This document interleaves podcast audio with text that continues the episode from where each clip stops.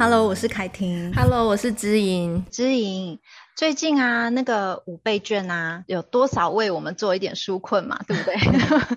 哎、欸，我就是把它拿去换一只手机，因为我那只手机已经用了大概快要五年了吧。然后最近开始有一点状况，哦、那我最近就想说，哎、欸，刚好有五倍券，把它换掉这只手机之后，也可以当做给小朋友听故事的设备。所以我是拿去帮自己换一只手机。啊，你呢？你拿来做什么啊？很想知道。对我来说，最大的纾困可能就钱虽然是领了啦，但是我最近最大的纾困是我的小孩有候补上非盈利的幼儿园，然后让我觉得哦，哦，那个一打二终于可以稍微喘息一下，可以一打一一下。哦，那个很需要哎、欸嗯，真的非常纾困的，不仅是 纾困经济，然后也是纾困你的你平日的压力跟忙碌，还有情绪。没错，我觉得就是虽然很意外的被通知，大概是十月过年假那时候就要开始去，嗯、然后也大概知道孩子其实因为别人小孩都已经上了八九月嘛。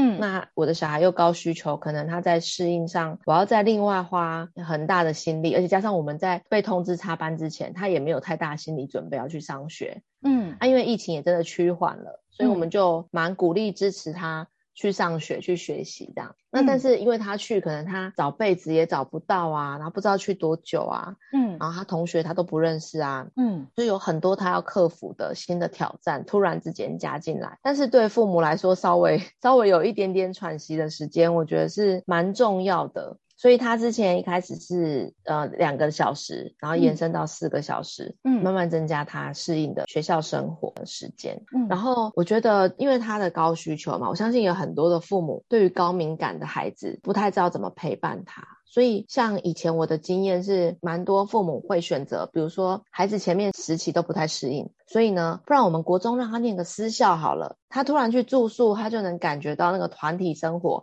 也刚好在他青春时期把他推出去。嗯，然后一推出去，就各种症状发生了，可能就恐慌症啊，或是强迫症啊，就是在浴室洗澡洗很久，哦，然后教官找不到人，或是学校的学务处找不到人，反正他还在洗澡等等的各种状况。所以意思是说，小孩子在面对他人生阶段的焦虑，其实他就有时不时冒出来，但是未处理，他就未过去，他就没有办法过去啦。嗯、那所以突然之间，例如说他小学就把他转换一个新的环境。嗯，或者是说，呃，我觉得看孩子气质决定怎么做。像有些呃爸爸妈妈会说，哎，比如说要让他学英文嘛，就全美环境直接丢进去，然后让他在里面，他就突然可以适应了。这其实对蛮多孩子是适用的哦。嗯，那他就是慢慢自己去找方法适应。可是对有一些气质敏感的小孩，他真的没有这么容易的时候，就变成在赌哎、欸。嗯，所以我这一次就是也好好的观察我女儿在这个过程里面，她在一开始的起步是有落差的嘛，嗯，她对学校不熟悉啊，然后学校的老师、同学、课程还有作息，全部都要重新调，嗯，跟她在家里面，她只要面对的是弟弟嘛，资源的分配，跟她怎么样去占到其中她的一份。我觉得那个都是起步正在学习的。你要不要分享一下你是怎么帮助你的高需求的宝宝？因为他现在是两岁多嘛。你是怎么帮助这样子两岁多的高需求的宝宝来适应，嗯，让他慢慢的从家里的环境转换到学校？因为你说中间你有试过开始两个小时、四个小时，然后渐渐渐渐的才变成整天，对不对？那这中间你是怎么跟你的孩子来引导他，让他会愿意从家里的环境慢慢慢慢慢变成接纳自己必须要上学的事实，而且还可以喜欢学校？嗯，我们如果以这四周为一个实境的分享好了。嗯，一开始呢，去的时候有给老师讲他的安抚神器，例如说他的贝贝啊，他的玩偶或替代性的课题，还有一个就是我觉得其实五种感官的提供，例如说音乐，像他很喜欢听哪一些音乐。听了他会觉得感觉有一点在家，嗯、可是他又呃知道不是在家的一种，虽然有点错乱，但是呢，他会好像有熟悉的东西在这里发生。我懂，我懂，那种感觉是有点像，比方说我以前有到国外学习一阵子，然后呢、嗯、那一阵子呢，如果说当我在那边寂寞或者是觉得孤单，什么寂寞孤单觉得冷吗？不是不是，就是说觉得当下觉得好像哎，我有点想念什么事情的时候，我就会放我在。在台湾常常听的一些歌曲，就觉得隐约好像就是像我在台湾听到那个歌的那种感觉一样。嗯。然后你就会得到一种安心感，嗯，然后当我回到那时候从国外再回到台湾的时候，在以前电视上有那个 MTV 的频道嘛，在频道上听到某一些国外的歌曲，又会让我感受好像自己又置身在以前在国外的那种时刻，嗯，因为时空错置。身体是可以记得住很多的，比方说音乐或是一些体验。有时候可能我们没有把这些感受记下来，但是其实潜意识身体都记住了。所以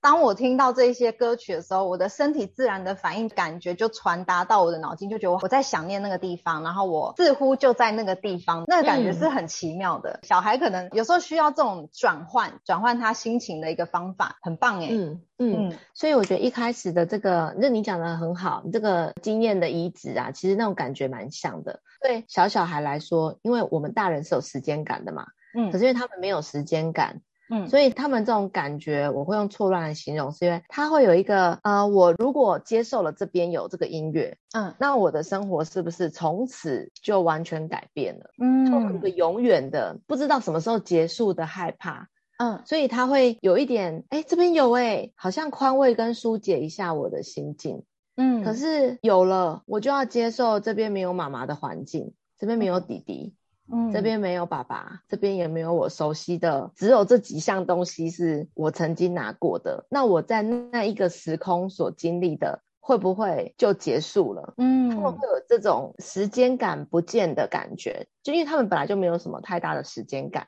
在他们慢慢学习时钟跟时间以前，所以我们才会讲说，孩子是最早的哲学家，他可以跨越时空去思考跟想象，就是因为他本身没有那件内在的现象学的时间的感觉，嗯、那这个主观的感受，他就会更恐惧。所以这个恐惧，我们没有要 加深他嘛，嗯、但是知道他有这个心情，我就会跟他讲。嗯，所以呢，我们中间就做了很多的工作，是回家的时候。因为他一开始回家的时候都一直说我不要去上学，他第一个礼拜哭的内容都是我不要去上学，我怎么可以不要去？我要妈妈，我要在家，我要弟弟。然后第二个礼拜呢，他问的问题是妈妈你会不会来接我？嗯，妈妈我害怕你不会来接我。妈妈你是不是不会来接我？就是转换，但是呢问了就是五百次以上这种问题，每一天每个时刻都在问你，嗯，他无法转移这个。那你就会知道，在这两个时期的他是没有办法去加新的东西的。加新的东西是意思是说，从头脑上帮他转换，说，你看爸爸还是要上班啊，跟他讲，大家都各做各的事情。嗯，然后在这个过程里面呢、啊，这个其实不能在一开始就给的原因，是因为他的恐惧跟时间感，还有他也不确认说他一定会被接走，然后一定会有上课跟下课。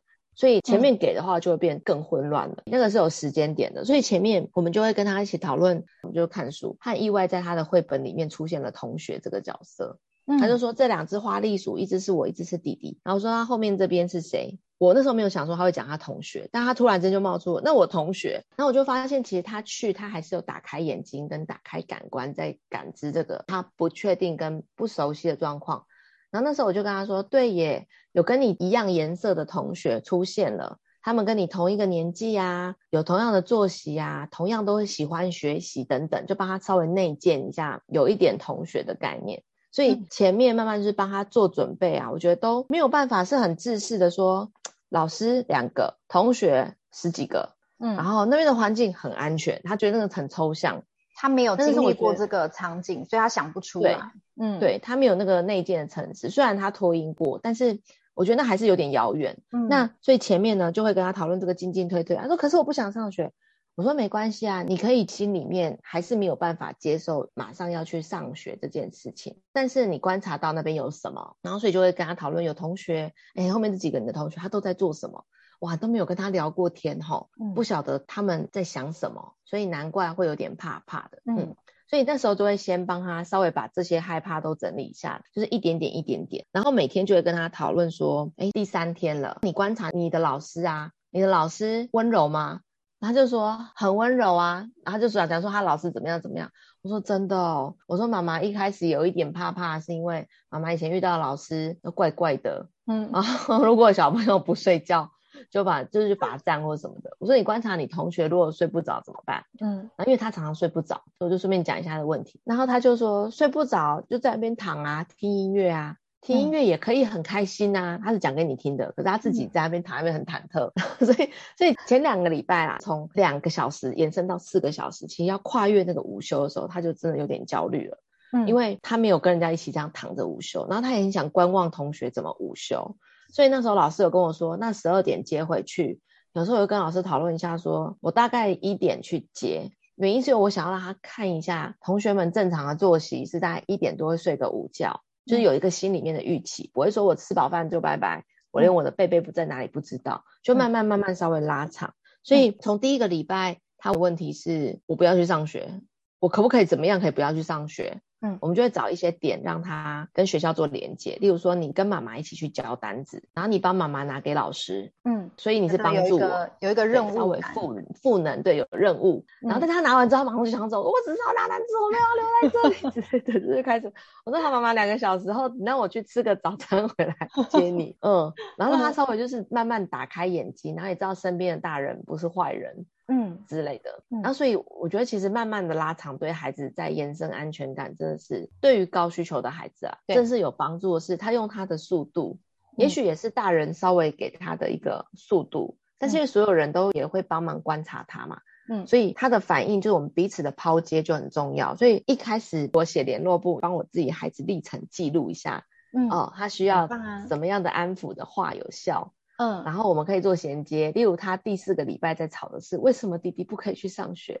嗯，我想要弟弟陪我去，我想要弟弟也一起。嗯嗯，那这时候我们在家里面怎么讲？我们也会跟老师分享。嗯，所以我们就跟他说啊，你看弟弟呀、啊，在家里面哦，他爬高高一下跌倒了，然后会不会去抢同学的东西吃啊？就是没有什么形象，但是意思是他还没有长大。他爸爸这礼拜在协助他说，你要祝福弟弟他快快长大，你要帮助他讲话。所以今天早上他拿了一个饼干给弟弟吃的时候，弟弟说谢谢。哦，他整个就是觉得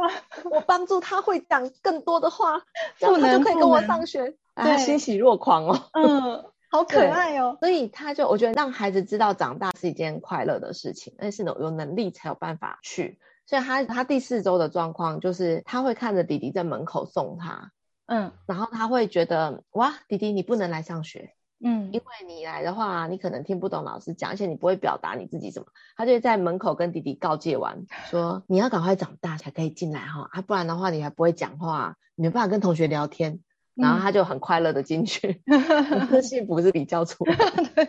他突然间觉得有这个角色在很重要，要让他鼓励弟弟长大，姐姐的感觉，他就会说弟弟会跟我说谢谢。嗯、说对啊，因为你有跟他说谢谢，他也会跟你说谢谢哦，嗯，等等的。我们就比较不是说啊，你是姐姐，你要教他，而是说长大是一件好快乐的事情。嗯，然后像你就可以去认识同学，像他昨天就跟我讲，有一个穿蓝色衣服的哥哥。嗯，下来跟我聊天，陪我在外面玩。我说什么？是跟妈妈一样大的哥哥，还是是跟你差不多大的哥哥？就后来他就说，放学时间大家都在等爸爸妈妈。有一个楼上的哥哥，哦，你就知道是楼上那个小班、中班、大班的。对，其实是同学。他跑来跟我讲话，跟我聊天。嗯，他也会跟我分享说，老师帮他又贴那个指甲贴纸啊，嗯，绑头发。然后我发现这个还蛮重要的是，不是说在外观上，而是说我发现他。第一周的时候会在教室里面留东西，其实他有一点想要融入跟适应，跟他观察其他小朋友是这样在参与班级活动。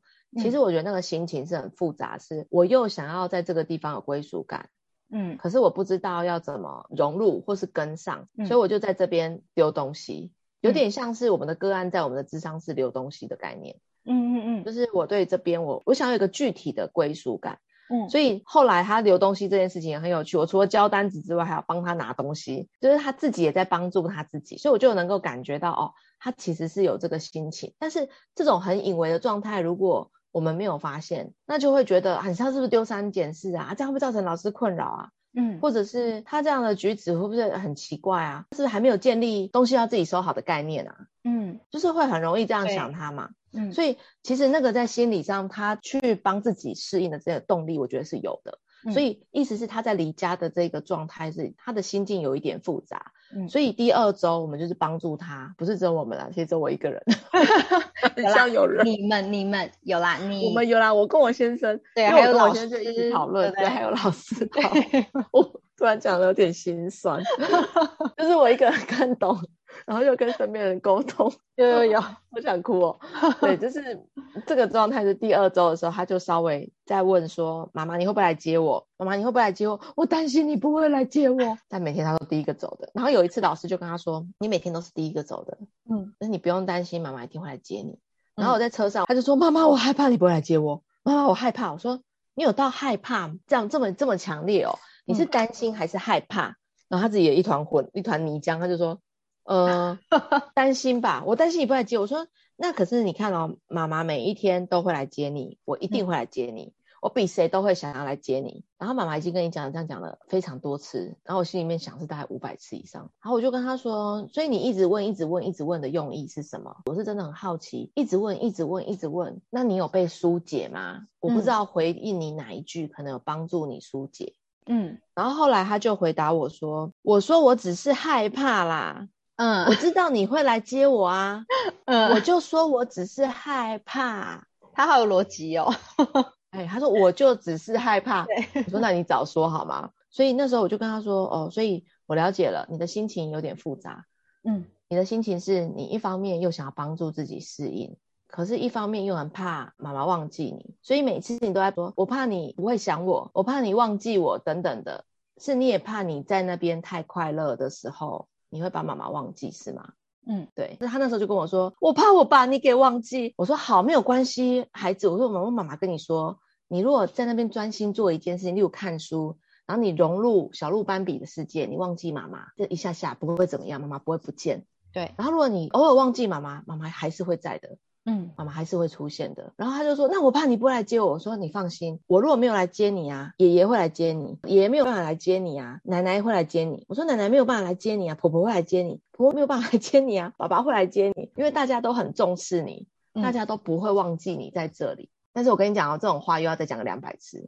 就是每次都是重新好好的跟他讲。所以你不用担心，你可以在这边安心的学习，因为大家都会记得你，因为你很重要。”你不会因为上学就大家都忘了你，嗯，你偶尔在这边上学太开心了，忘记一下我们，我们还是都会在的，嗯，所以你可以专心学。就是第二周很多时候在做这个，他复杂心情的回应，嗯、是不是小孩真的蛮复杂的？但是我觉得他自己也会回应给你一些，像我刚刚讲的，他一直在抱怨说，呃，妈妈不会想我什么什么，他对我们的抱怨其实都是他的投射，你有没有发现，在两岁半快三岁的心智上就有这种呈现。嗯，他抱怨你的，也有可能是他害怕他自己这样的时候，那个时间感跟这个人物就不见了。嗯，而当他要纳进快乐的事情的时候的那一里路啊，他是有挣扎的。例如说学校好快乐，同学好好玩，嗯、老师好有趣。可是这些纳入之后，我原本的生活要被改变，变形成这个。他在这个过渡时期，对于高敏感的孩子来说，他有一个困难。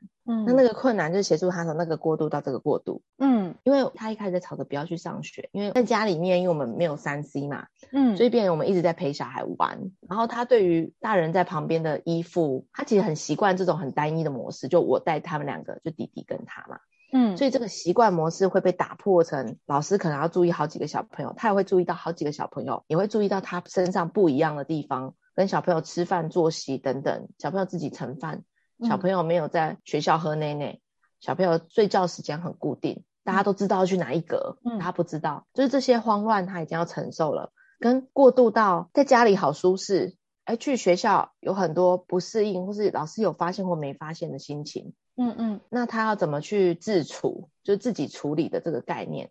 所以很有趣哈，就是他在第一周在处理这个，然后第三周他就会跟我讲一些我同学在后面某某某，他会讲出他同学三个字的名字哦。我同学某某某，他在后面踢我的椅子，一直踢，一直踢。我转过去跟他讲说：“我知道你现在不想上课，可是你不要踢我的椅子。”嗯，继续踢，继续踢，人家弟弟。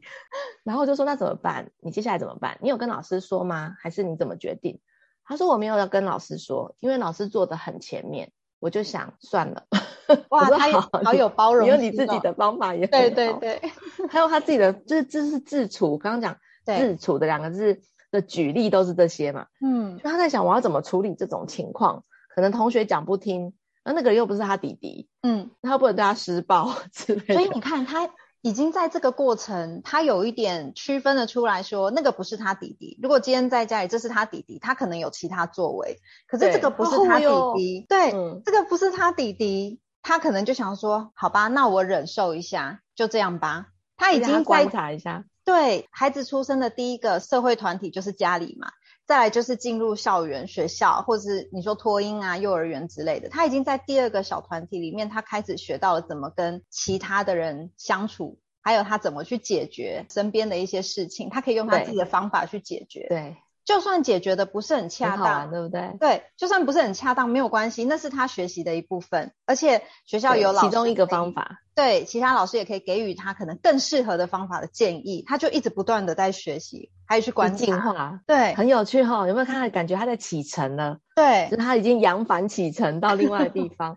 那我觉得父母在这时候就会没有办法比较轻松哦，他真的每天都问一样的问题，而且是想到就问，嗯、三不五时就问一下。嗯，然后因为其实我觉得这个面对孩子会一直问问题，对我来说解决的方法就是呃看懂他问这个问题的需求，或是问他。嗯，那你看到他的第三周这样扬帆启程，嗯，到另外一个地方去，他就会跟你分享他眼睛见到的其他跟其他人的互动。嗯，因为前两周他有点黏黏着老师的时候，我先生也会担心说，这样他会不会去都当小老师跟见习的那个老师，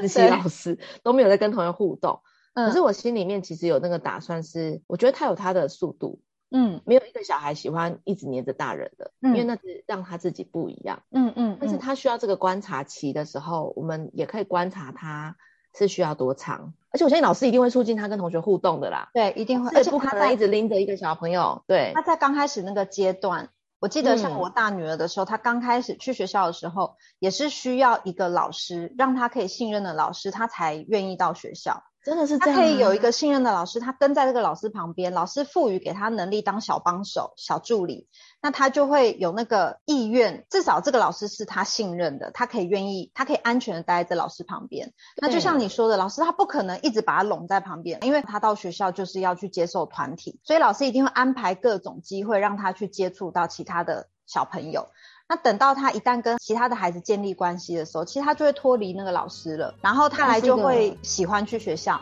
他就会因为有同才，就会期待到学校，因为他已经跟同学跟班上建立关系，建立关系后之后，就是他再又进入到另外一个不同阶段的学习。我是凯婷，我是知莹，Face 崩溃娃的镇定剂，我们下集见喽。